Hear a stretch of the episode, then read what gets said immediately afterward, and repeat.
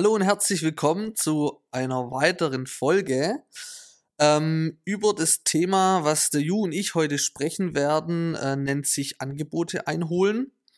Ähm, die Immobilie, die ist gefixt, aber woher bekomme ich meine Handwerker und woher weiß ich, was die so kosten? Und vor allem, ähm, ja, was dürfen die Jungs denn eigentlich schaffen? Ju, ähm, wie war das bei dir und äh, wie hast du die Jagd nach den Handwerkern gestartet? Also bei mir war das relativ typisch, sage ich mal, so wie jeder vorgehen würde. Man sucht erstmal im Internet in seiner Region, was es dort eben für Handwerker gibt. Gibt einfach mal ein, was man renovieren möchte. Also wenn ich jetzt einen Sanitärfachbetrieb suche, gebe ich einfach ein Stuttgart Sanitär und schau mal, was da kommt. Und dann kann man ja einfach mal die Homepage durchstöbern und schauen, welcher Betrieb einem sympathisch ist. Okay, hast du da irgendwelche Freunde oder Bekannte oder irgendwas gefragt oder ähm, hast du dich da wirklich rein aufs Internet erstmal verlassen? Ich habe auch Freunde, beziehungsweise meine Tante hat eben noch den Betrieb angeschrieben, der hier schon immer in dem Haus kleinere Reparaturen durchgeführt hat. Okay. Das heißt, den Betrieb kannten wir schon. War der am Ende dann auch hier tätig? Der war am Ende Ah, okay. dann auch hier tätig, ja. Okay. Und ähm, ja, ansonsten gibt es natürlich auch noch zum Beispiel MyHammer. Da findet man ja auch immer Handwerker, die, ja, Sich anbieten. die sich anbieten. Ansonsten ähm, einfach mal die Augen und Ohren offen lassen, wenn man unterwegs ist, Mhm. wenn man durch die Stadt fährt und Handwerksautos sieht. Ich meine, sieht man ständig irgendwo welche, irgendwelche Handwerker rumfahren und einfach mal abfotografieren. Dann hat man schon E-Mail-Adresse, Telefonnummer und mal kontaktieren. Oder man stellt sich mal bei einem Baustoffhändler auf dem Parkplatz und beobachtet einfach mal, welche Handwerkautos, äh, Handwerkerautos davor fahren. Gibt es auch die Möglichkeit theoretisch. Auch die Möglichkeit Aber gibt es. Ja. dann ähm, ist, glaube ich, Internet doch die bessere Option. Okay, ähm, und wie ging das dann weiter? Genau, dann sollte man natürlich wissen, was soll überhaupt renoviert werden. Also was für was möchte ich ein Angebot haben? Ist es jetzt nur ein neuer Wandanstrich oder muss der Handwerker eben auch erstmal neu verputzen und Leitungen zuputzen und die neuen Steckdosen einputzen und neue Rollladenkasten verputzen und dann eben ein, eine Tapete aufziehen und dann streichen oder muss er eben nur streichen? Also das sollte schon auch alles klar sein damit der Handwerker eben auch das Angebot so genau wie möglich machen kann, weil das macht es dann natürlich auch in der Kalkulation für einen selber einfacher.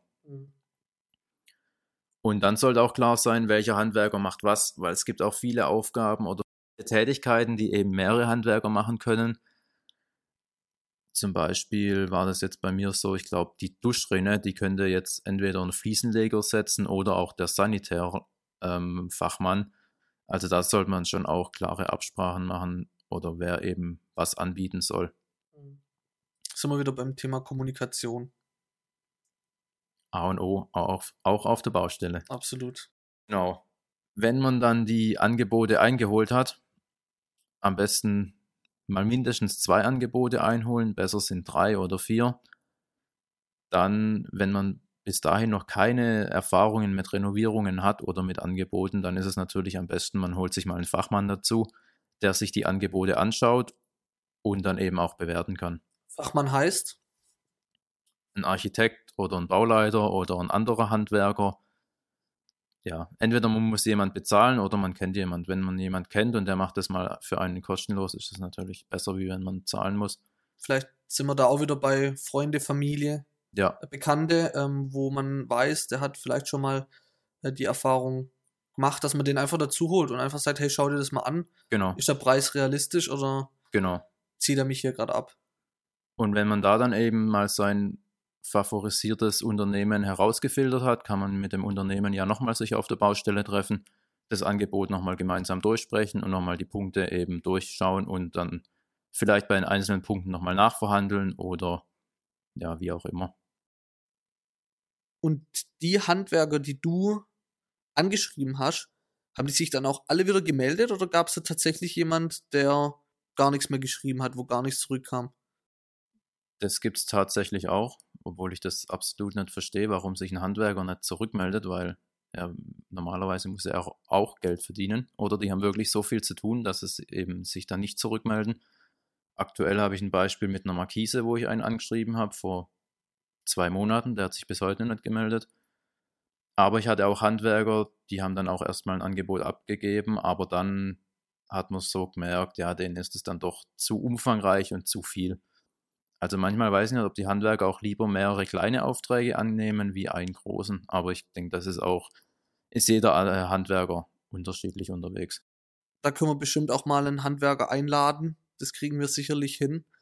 Ähm, dass wir mal so eine Frage stellen oder vielleicht ähm, kann er das zumindest nachempfinden, warum manche Handwerker vielleicht nicht antworten oder haben die wirklich so viel zu tun oder vielleicht sind Handwerker auch wirklich teilweise nur die Handwerker und sind halt jetzt nicht so immer E-Mail und gucken und sonst irgendwas, sondern bekommen ihre Aufträge halt auch eher von bekannte Freunde, ähm, Mundpropaganda, keine Ahnung, ähm, irgendwie zugespielt. Kann ja auch alles möglich sein. Ja, ich denke, viele, sorry, viele haben auch, auch keine Zeit, ein Angebot überhaupt zu schreiben. Also gefühlt, die arbeiten einfach den ganzen Tag nur auf der Baustelle ja. und ähm, haben dann keine Zeit, ein Angebot zu beschreiben, zu schreiben, weil sie eben die nächsten Aufträge auch ohne Angebot bekommen mhm. oder dauernd durch irgendwelche genau. Weiterempfehlungen eben arbeiten können. Genau.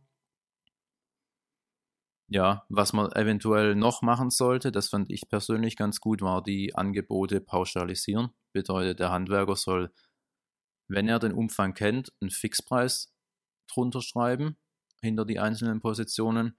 Und damit weiß man dann auch, was eben auf einen zukommt. Und mhm. der Handwerker kann eben keine mehr Arbeitsstunden dann ähm, abrechnen.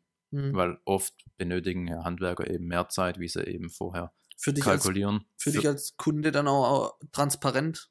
Genau. Du weißt genau, wie viel Geld du benötigst und wenn du irgendwelche Änderungen danach eben dann noch hast, dann weißt du auch, dass du dann eben mehr bezahlen musst. Mhm.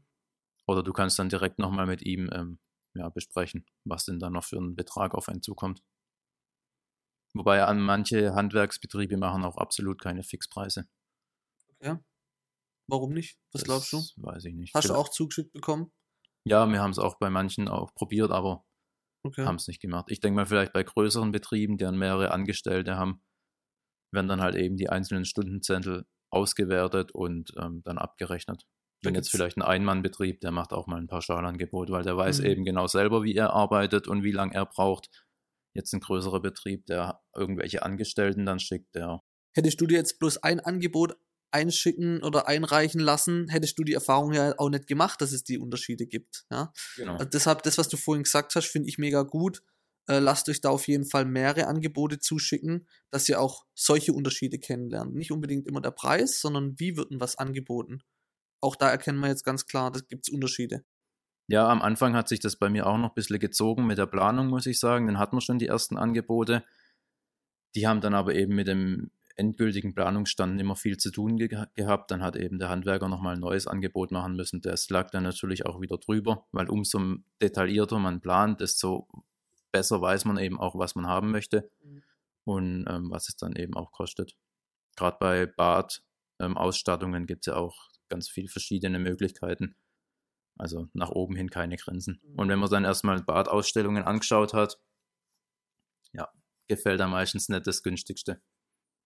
Überlegt euch zu Beginn genau, was ihr haben möchtet, dann, wie schon gesagt, bekommt ihr die besten Angebote und dann kann man das auch am besten vergleichen.